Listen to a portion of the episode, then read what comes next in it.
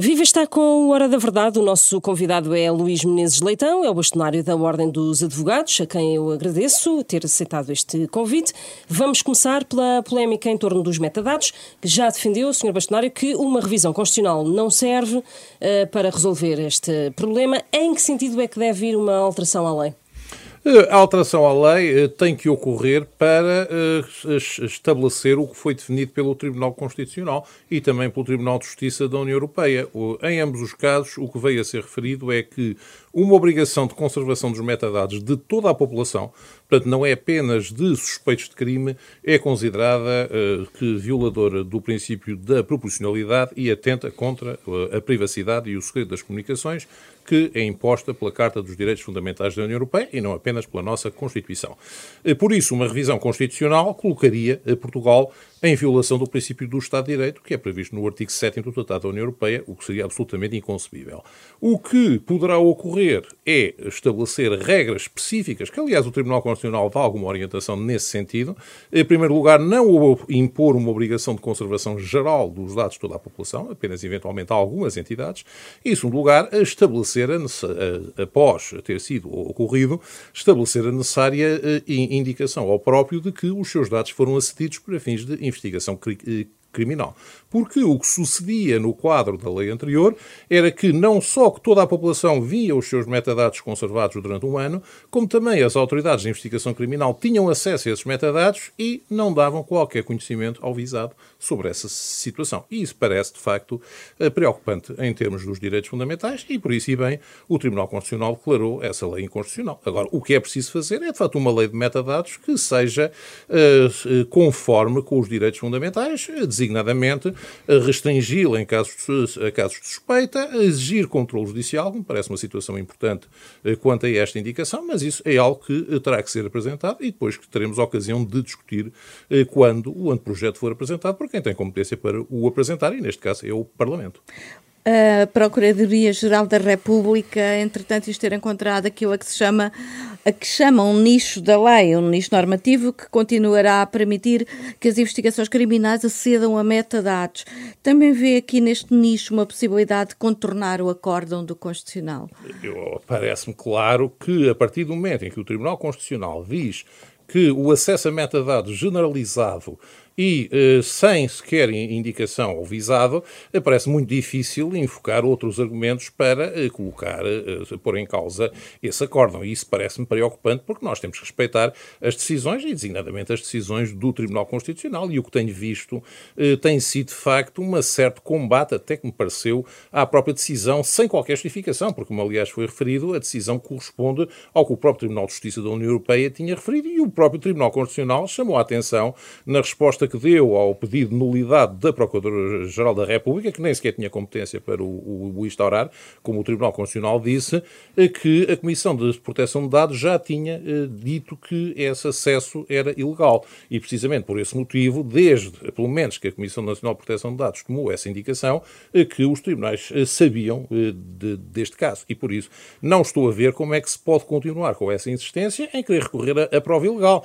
Não esquecendo, nós temos uma norma muito nítida no artigo 32, número 8 da Constituição, que diz que são nulas todas as provas obtidas com abusiva intromissão na vida privada e nas telecomunicações. Ora, eu não estou a ver como é que, eh, depois de, de, eh, da posição do Tribunal Constitucional e com essa regra constitucional, nós vamos continuar a insistir numa prova que eh, será, continuará a ser considerada ilegal, pelo menos no meu entendimento.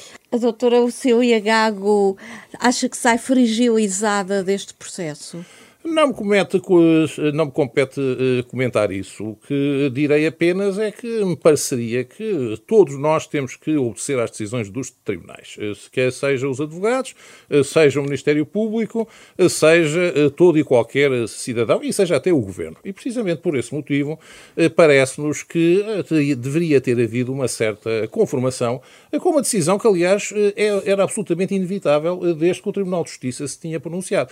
E esta polémica que surgiu na, no espaço público numa reação ao acórdão que, a meu ver, foi totalmente desproporcionada, achamos que não é bom para o prestígio das instituições. Portanto, isso parece-nos que nós todos temos que ter alguma serenidade no exame dos casos e não fazer anúncios apocalípticos, está tudo em causa, que também não parece que seja o caso. A prova que será considerada ilegal será a prova de recurso aos metadados e, eventualmente, alguma prova que tenha resultado dessa. Isso não significa que todas as decisões estejam em causa, até porque estou convencido não terá havido uma única decisão em que os metadados tenha sido a única coisa que terminou a condenação de alguém. Se tivesse sido isso, seria muito preocupante. Portanto, não me parece que, de facto, se justifique todo este alarmismo que está a ocorrer na, no espaço público e que me parece até perturbador da sanidade dos cidadãos. Os cidadãos não têm o conhecimento técnico que os juristas têm e a forma de verem esta questão e por isso parece-me que eh, deveríamos, como aconteceu noutros países, portanto isto foi eh, suscitado pelas, eh, por posições do AIC Superior Irlandês e pelo Tribunal Constitucional Austríaco e precisamente por esse motivo também essa questão se colocou noutros países e não tenho conhecimento que tenha havido este dramatismo que está a ocorrer. Do que eu deduzo das suas palavras é que esta insistência da Procuradoria-Geral da República de que existe um nicho na lei que pode ser usado para contornar esta polémica pode uh, ter como resultado somar problemas ao problema que já existe. Sim, eu devo dizer que, primeiro, achei que, aliás, tive a ocasião de o dizer, que não fazia qualquer sentido o requerimento que a Sra. Procuradora-Geral da República fez ao Tribunal Constitucional a pedir que declarasse nulo o acórdão. Portanto, qualquer jurista veria que não havia qualquer probabilidade, ainda mais para a decisão do Tribunal de Justiça, que já se tinha pronunciado sobre os efeitos retroativos, que essa situação viesse a ocorrer. Agora, enfim, está-se a acrescentar algo mais, mas que me parece que terá o mesmo destino, porque é é óbvio que uh, temos aqui um problema de legalidade da prova que não desaparece se encontrarem outra lei de, de, de, diferente daquela que foi declarada inconstitucional. Porque todo e qualquer advogado irá dizer que essa lei também é inconstitucional, uh, precisamente depois do que o Tribunal Constitucional declarou. E com certeza faça isto, não, não estou a ver uh, que, que este assunto fique resolvido por essa via. Pode resolver-se por uma alteração legislativa que coloque a recolha de metadados em conformidade com os ditames constitucionais e com os ditames da União Europeia, que aliás outros países fizeram fizeram, eh, colocando a, recolha de metadados de uma forma mais restrita. Eh, também está por demonstrar o que foi dito pelo Sr. Primeiro-Ministro, era que o Tribunal Constitucional tinha ido mais longe do que o Tribunal de Justiça da União Europeia. Não considerei que tenha sido assim, mas se tivesse sido, eh, também era questão para ver na, na outra lei. Agora, tenho chamado a atenção que esta questão dos metadados é uma questão decisiva. Portanto, pode-se dizer, tanto assim que até num, num outro caso já determinou a renúncia de um juiz ou de uma juíza do, do Tribunal Tribunal Constitucional. E, portanto, neste quadro, estas situações eh, dos metadados eh, são, são de facto algo que devíamos estar atentos e, e o que é espantoso, isso aí toda a gente tem dito, e eu para filho, que desde que sabia do acordo do Tribunal de Justiça, ninguém tenha feito absolutamente nada e tenha confiado que essa lei uh, serviria para se manter tal e qual como está uh, perante uma posição que o Tribunal de Justiça já tinha declarado sobre aquela diretiva. Estar a insistir na mesma, no mesmo entendimento também não me parece uma boa política. E em relação à retroatividade da decisão do Tribunal Constitucional. O Primeiro-Ministro já veio dizer que o chumbo da atual lei não tem efeitos retroativos uh, e, e, o doutor já disse também que essas afirmações configuravam uma ingerência do poder político no poder judicial. Quer explicar melhor?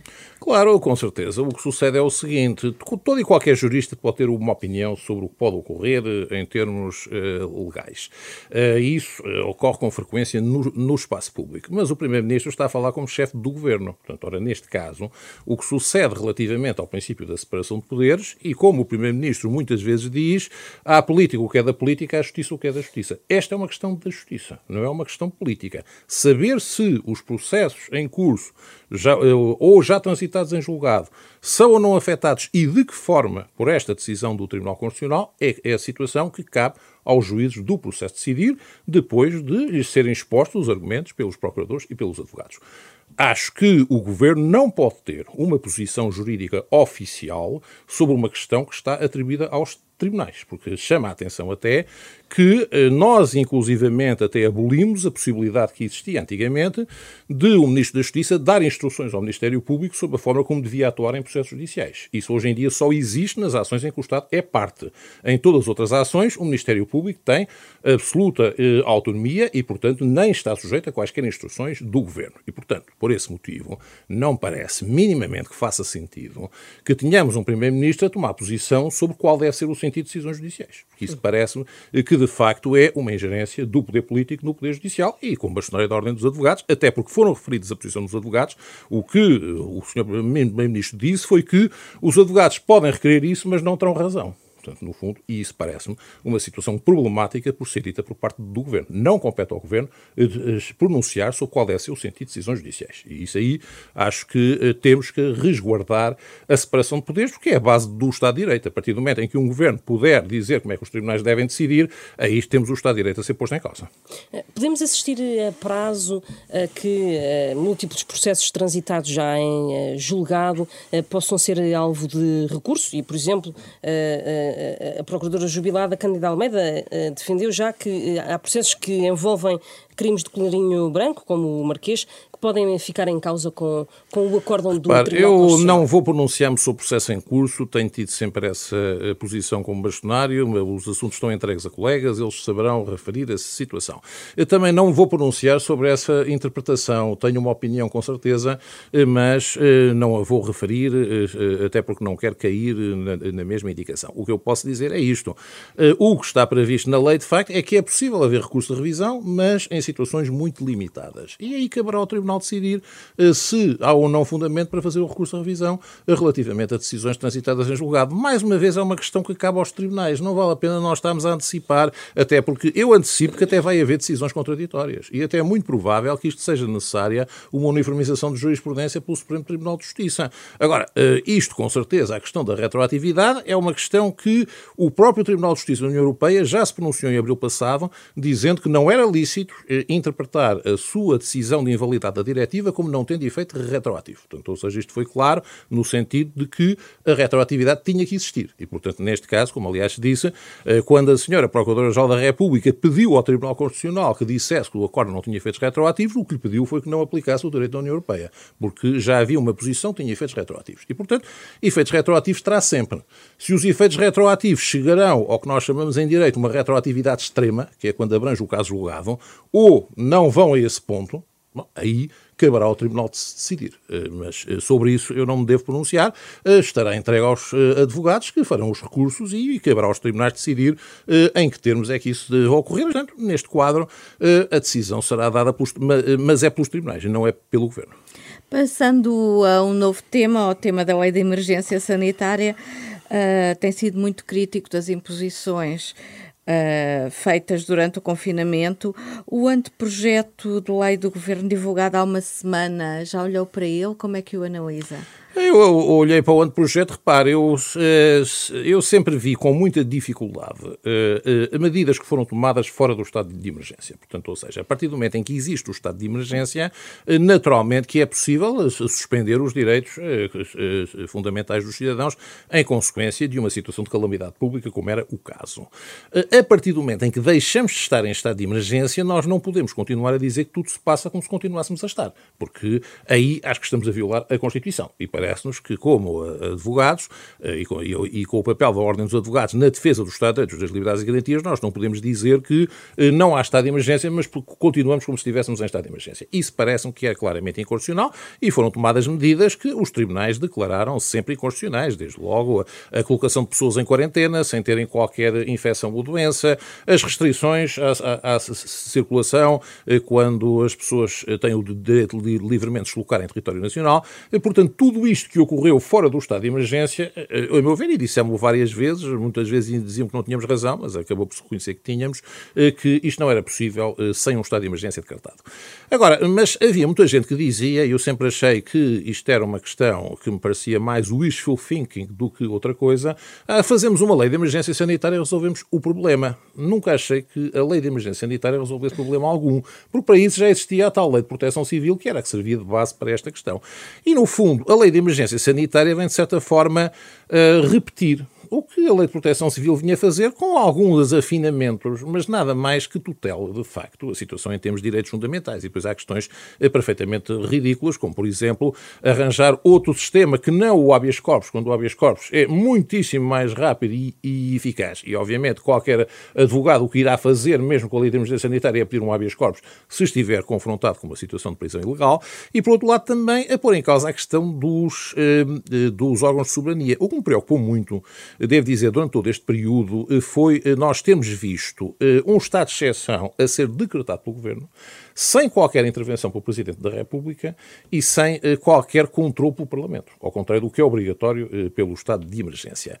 O que a lei de emergência sanitária vem dizer é, no fundo, o seguinte: não, o Governo continua a decidir eh, de imediato. O Parlamento intervém para a prorrogação. Isto não faz sentido absolutamente nenhum, deve-se dizer, porque o Governo não tem competência para legislar em matéria das liberdades e garantias, a não ser autorizado pelo Parlamento. E, precisamente por isso, nunca poderia tomar medidas restritivas desses direitos e dizer que o Parlamento decidirá se vão ser prorrogadas ou não. Eh, e, muito menos, me parece possível eh, estarmos perante uma lei a afastar o que são as competências dos órgãos de soberania, porque a Constituição, por expressamente, diz que os órgãos de soberania têm que respeitar as suas próprias competências.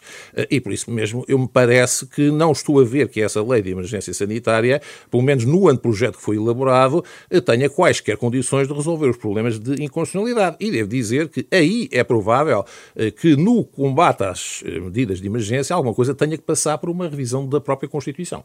Admito isso. Em que sentido? No é sentido que, que nós sim. temos um problema no artigo 27, número 2, quanto à privação do direito à liberdade, eh, que só admite a privação do direito à liberdade eh, por razões de saúde em caso de doença mental, não em caso de doença contagiosa. Portanto, isto, este artigo 27, número 2, coloca um problema uh, muito complicado em relação a qualquer medida de privação da liberdade fora do estado de emergência. Portanto, o, que significa neste quadro, uh, para que fosse possível, com base em doença contagiosa por uma decisão de autoridade de saúde, ainda que, a meu ver, deva ter controle judicial, eh, como sucede nestes casos das situações de internamento compulsivo, decretar medidas deste género, eu acho que isto não, não poderia passar sem uma revisão do artigo 27 da Constituição.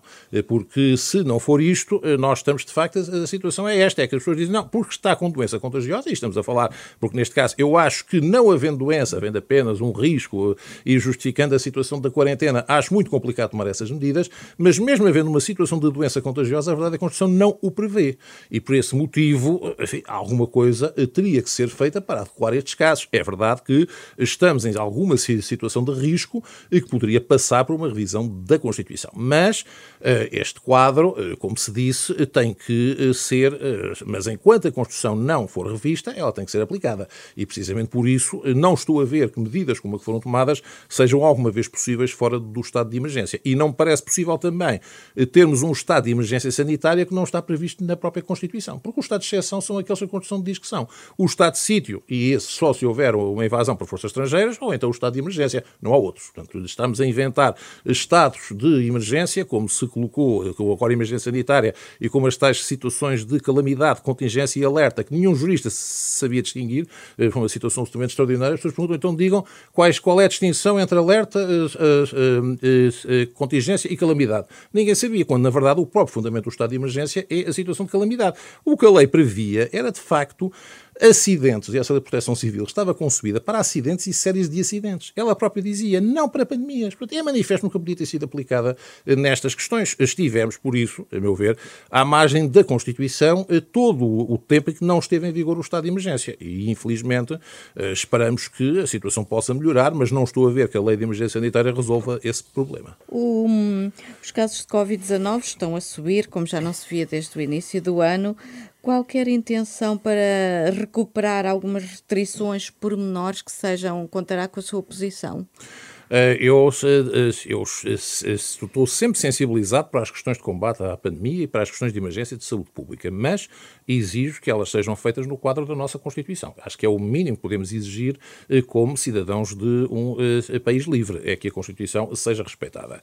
Se a Constituição não for respeitada, a partir desse momento passa a ser esquecida e pode ser violada por tudo e mais alguma coisa. E por isso, havendo justificação para tomar medidas, há que se devem seguir os procedimentos e a decretar o estado de emergência. É isso que a Constituição prevê, é isso que deve ocorrer. Agora, estarmos, eu, neste caso, eu até no, discurso abertura do ano judicial citei uma frase de Edgar Morin que diz quando o estado de exceção se tornar normal, o estado normal tornar-se excepcional. E a verdade é que esta confusão entre estados de exceção decretados ou não decretados de forma constitucional, mas em que a normalidade já não é recuperada, é que me parece muito prejudicial para a nossa sociedade democrática. E mesmo depois de ter eh, declaradas inconstitucionais várias restrições de direitos e liberdades que aplicou fora do estado de emergência, o governo insiste neste momento em, em manter algumas delas em vigor. Como é que encara essa situação? Eu encaro com alguma preocupação, mas a verdade é que os cidadãos estão avisados e já sabem que, se quiserem, podem sempre requerer um habeas corpus e, e têm sido sistematicamente deferidos. Isso é uma situação que me parece muito preocupante, é nós estamos a ver direitos, liberdades e garantias a serem restringidos com base, ou mesmo suspensos, em alguns casos, com base em resoluções do Conselho de Ministros que são meros regulamentos e que não há nenhum outro órgão constitucional que neles tenha intervenção, que é, eh, designadamente, a promulgação pelo Presidente da República, que não ocorre, ou qualquer controle pelo Parlamento. Isto, tipo eh, isto está completamente à margem de qualquer outro órgão de soberania, quando não é o Governo eh, que tem constitucionalmente competência em matéria de direitos, liberdades e garantias. Eh, nesse aspecto é muito curioso que a Lei de Emergência Sanitária diz que passa para decreto regulamentar em situações críticas, no fundo para pedir uma promulgação pelo Presidente, mas continua a ser um regulamento. Portanto, no fundo, nós estamos a ver direitos, liberdades e garantias a estarem, no fundo, a ser atingidos por regulamentos e não por leis. O facto de a nova Ministra da Justiça ter sido juíza do Tribunal Constitucional, acha que poderá mudar alguma coisa nesta forma de atuação do governo ou acha, pelo contrário, que Catarina Sarmento e Castro não tem peso político suficiente para isso acontecer?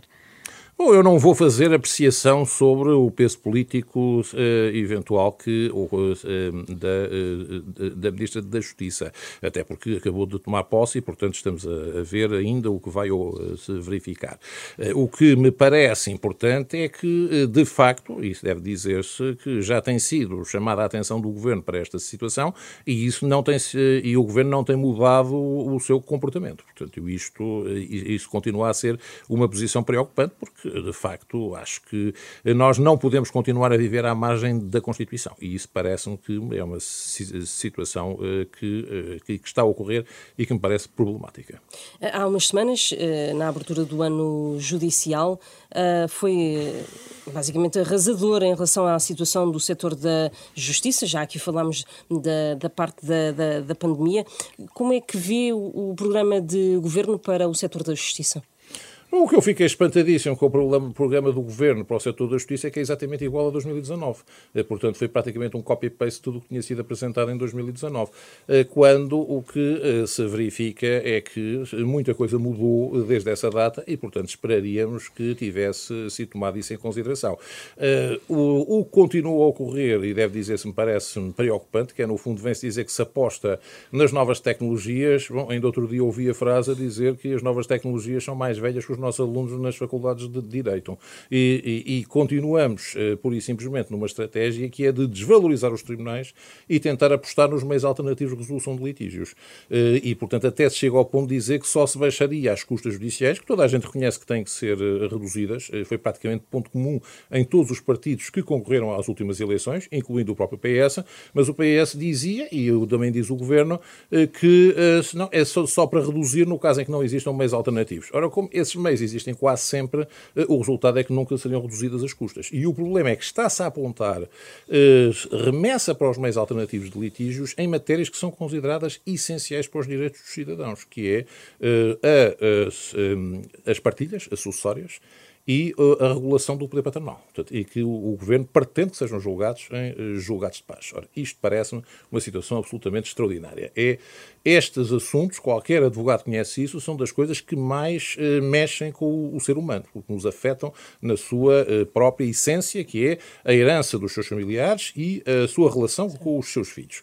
ver isto tratado fora dos tribunais seria, de facto, um recuo civilizacional gigantesco. E, portanto, nós não podemos ter uma política que seja pura e simplesmente a desconsideração dos nossos tribunais. Isso parece muito preocupante.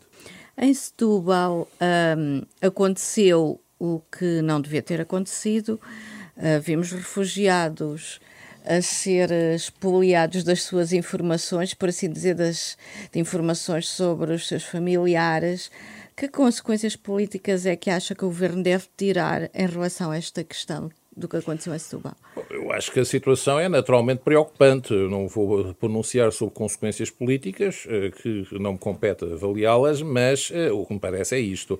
Nós temos regras muito restritas no âmbito da União Europeia sobre a própria proteção de dados. Eh, e, de facto, e garantir inclusivamente que os dados, que é um ponto essencial, que os dados não saem do território europeu. Portanto, que isso é uma questão muito importante neste âmbito. Ora, se nós temos refugiados ucranianos que chegam a Portugal e são inquiridos sobre os seus familiares na Ucrânia, se estão a combater ou não, em que sítio estão, bom, estamos a, a colocar-nos numa situação que pode até atingir os contornos de espionagem, o que é algo que me parece muito grave a ter ocorrido. E, portanto, com a ressalva relativamente a esta, à questão de que os fatos têm que ser apurados, como é óbvio, parece-me, no entanto, que isto já teve uma certa repercussão internacional. A própria embaixadora da Ucrânia falou sobre o assunto, temos questões de eh, cidadãos ucranianos que ficaram perplexos com o caso, eh, e eu acho que, inclusivamente, pela nossa imagem internacional, e devo dizer que Portugal parece-me que tem neste momento uma belíssima imagem perante a Ucrânia e perante os cidadãos ucranianos, acho que, de facto, devemos evitar este tipo de situações que são naturalmente muito preocupantes. Hum. Eh, este caso envolve dados e as secretas, segredo de Estado, segredo de Justiça. O, o Presidente da República confirmou que recebeu a informação. Considera que Marcelo Rebelo de Sousa uh, falou demais neste caso? Uh, o poder político fala, está a falar demais sobre este caso?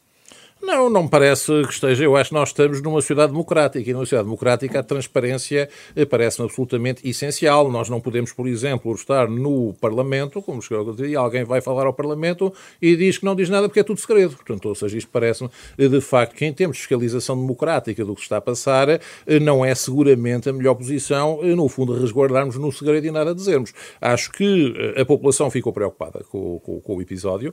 Acho que, precisamente por isso, seria fundamental fundamental, naturalmente com as devidas cautelas que se colocam nesta área, mas pelo menos dar explicação sobre qual foi o alcance da fuga, em que termos é que isso comprometeu ou não a segurança de algumas pessoas, porque de facto o que nós temos visto, e tivemos visto também no outro episódio anterior, relativamente à comunicação à Embaixada Russa, de quem eram os ativistas que estavam a protestar, é que as pessoas se sentem-se inseguras, e, e com razão. E por esse motivo, naturalmente, que é obrigação do Estado garantir a segurança, não só aos seus cidadãos, mas também a todos os que estão aqui legitimamente no território nacional. Eh, e por esse motivo parece-me que uh, o facto de a população ser tranquilizada sobre o que se passou uh, parecer-me uma, uma questão importante. Houve escassez de informação? De, de... Pelo menos acho que a certa altura começámos a resguardar-nos muito no segredo de Estado, que tem que existir, como é óbvio, mas parece-me que perante o Parlamento estar a, fazer uma indicação e, e, tudo ser segredo de Estado e o Parlamento que está a inquirir acabar por não ter conhecimento de nada, parece-me de facto uma situação algo preocupante mais valia fazer uma audição à porta fechada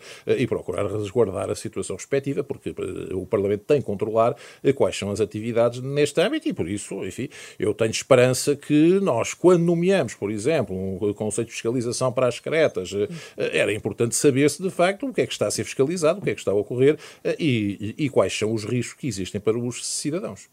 Passamos a outro tema em relação à morte medicamente assistida, a eutanásia.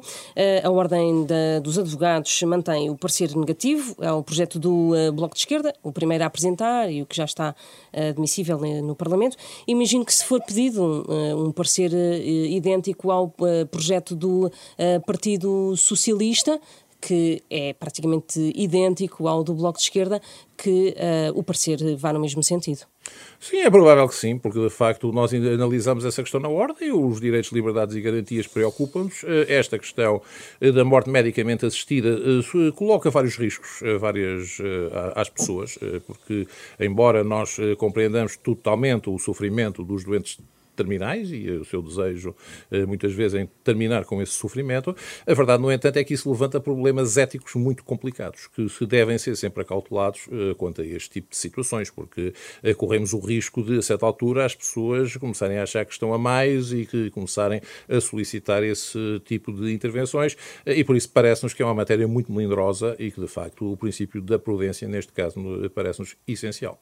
O, o parecer pedido por parte do Parlamento Parlamento, ou os pareceres pedidos pelo Parlamento, basicamente são de retórica, não são uh, vinculativos os pareceres da, da Ordem. Uh, imagina que algum dia deviam ser uh, e em determinados não, casos não, deviam eu ser não defendo eu não defendo que a ordem tenha eh, poder de, de, de, no fundo de supor que na prática um parecer vinculativo seria isso a qualquer iniciativa legislativa. É apenas no fundo uma opinião que naturalmente os senhores deputados eh, considerarão como entenderem melhor. O que nos parece importante isso é que temos defendido é que a ordem dos advogados tenha competência para exercer a fiscalização da constitucionalidade das leis. Isso sucede no Brasil. Ainda recentemente esteve cá o presidente Presidente da Ordem dos Advogados do Brasil e nos eh, confirmou que, que a intervenção da Ordem eh, tem sido muito importante para a defesa da Constituição, eh, designadamente em múltiplas intervenções que tem havido do Presidente neste caso. E pareceu-nos que este exemplo que a pandemia deu de estarmos a, a, a, funcionar totalmente à margem da Constituição sem que ninguém suscitasse a questão da inconstitucionalidade, a não ser os próprios advogados, através do habeas corpus, achamos que era importante que a Ordem dos Advogados tivesse competência para requerer a fiscalização abstrata da Constituição Constituição, até porque eh, tem sido muito raro uh, o Sr. Presidente da República ter pedido a fiscalização preventiva, ao contrário dos seus antecessores. Uh, felizmente que agora diz que a irá pedir no caso da Lei de Emergência Sanitária, nos pareceria essencial, porque se não fizesse, estamos convencidos que toda a gente acharia que a lei seria inconstitucional. Havendo uma maioria absoluta no uh, Parlamento, do PS, é, é, provavelmente esta uh, nova legislação este, de, sobre a, a, eutanásia será uh, aprovada no Parlamento. considera que, chegando a Belém, à Presidência da República, deve haver um novo pedido por parte de, de, do Presidente ao Tribunal Constitucional para fiscalizar eu este Eu acho que sim, este, deve dizer, eu acho que, devia, que acho que devia acontecer com muito mais frequência, porque a apreciação política do Sr. Presidente da República, com todo o respeito, não se deve sobrepor à apreciação constitucional dos diplomas. E a única entidade que, que em Portugal tem competência para decidir sobre o que é constitucional ou não é o Tribunal Constitucional. Nós podemos ter todos uma opinião sobre, as, uh, nossa, sobre a conformidade constitucional das leis, mas quem decide é o Tribunal Constitucional. E a verdade é que nós perdemos poucos dias, uh, com tantos atrasos, num simples pedido de fiscalização preventiva. E isso tranquiliza muito mais as pessoas saber que o Tribunal Constitucional concorda com a conformidade constitucional de uma lei do que estarmos a fazer apreciações políticas eh, e depois eh, o resultado prático é que quando aquilo chega ao Tribunal Constitucional, vários anos depois, vir o Tribunal Constitucional dizer que aquilo é inconstitucional eh, e a verdade é que se e a lei não deixou de vigorar durante todo esse tempo, prejudicando as situações. Por isso, parece-me essencial que haja fiscalização preventiva, não só desse diploma, como também de muitos outros, sempre que suscitem dúvidas de constitucionalidade. Mudando outra vez de assunto, descobri-se recentemente que a procuradora de um caso mediático, o Futebol X, se reuniu com inspectores da Judiciária que iam testemunhar em tribunal para afinarem depoimentos. O que é que acha deste tipo de procedimento? Eu não me vou pronunciar sobre o processo em curso, nem sobre a questão que ocorreu uh, relativamente, ou, eh, ou, uh, ou, terá ocorrido, uh, relativamente a essa eventual situação. O que eu posso dizer quanto ao eventual contacto com testemunhas antes do processo é que os advogados têm regras deontológicas estritas em, de facto, em não contatar com as testemunhas em ordem a influenciá-las relativamente a, a, um processo. E eu quero acreditar que as mesmas regras vigoram para os procuradores, porque me parece que é essencial para efeitos de que a prova seja de facto espontânea e efetiva, que eh, não haja eh, influência eh, de, de testemunhas por contactos prévios com quem está a discutir a causa. Portanto, se essas regras deontológicas vigoram para os advogados, acho que também tem que vigorar para os procuradores. E, e não me parece que a situação seja distinta, ao contrário do que já ouvi dizer no espaço público devido à relação entre o Ministério Público e as autoridades de investigação criminal. Estamos a falar de depoimentos num processo. E nos depoimentos num processo devem ser espontâneos e devem vir as testemunhas dizer o que sabem e não devem ter qualquer influência de procuradores para esse efeito. Isto é uma regra deontológica que se aplica aos advogados, acho que também tem que se aplicar aos procuradores. Isso quer dizer que essas reuniões não deviam acontecer? É não vou pronunciar sobre as reuniões que existem. Neste caso, ou que terão existido, o que direi de facto é que acho que há regras deontológicas que não deve haver contacto com as, as testemunhas eh, antes dos processos. Isso parece-me importante, eh, sob pena de, de facto, poder haver contaminação da prova pela influência que existe. Estar terminado este Hora da Verdade. O convidado foi o bastonário da Ordem dos Advogados, Luís Menezes Leitão. Regressamos para a semana.